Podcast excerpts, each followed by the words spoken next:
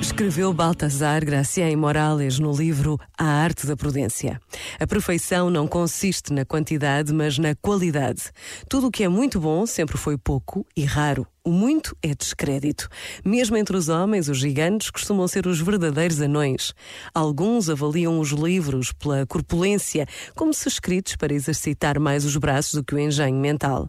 A extensão sozinha nunca pôde exercer a mediocridade, e essa é a praga dos homens universais. Por quererem estar em tudo, estão em nada.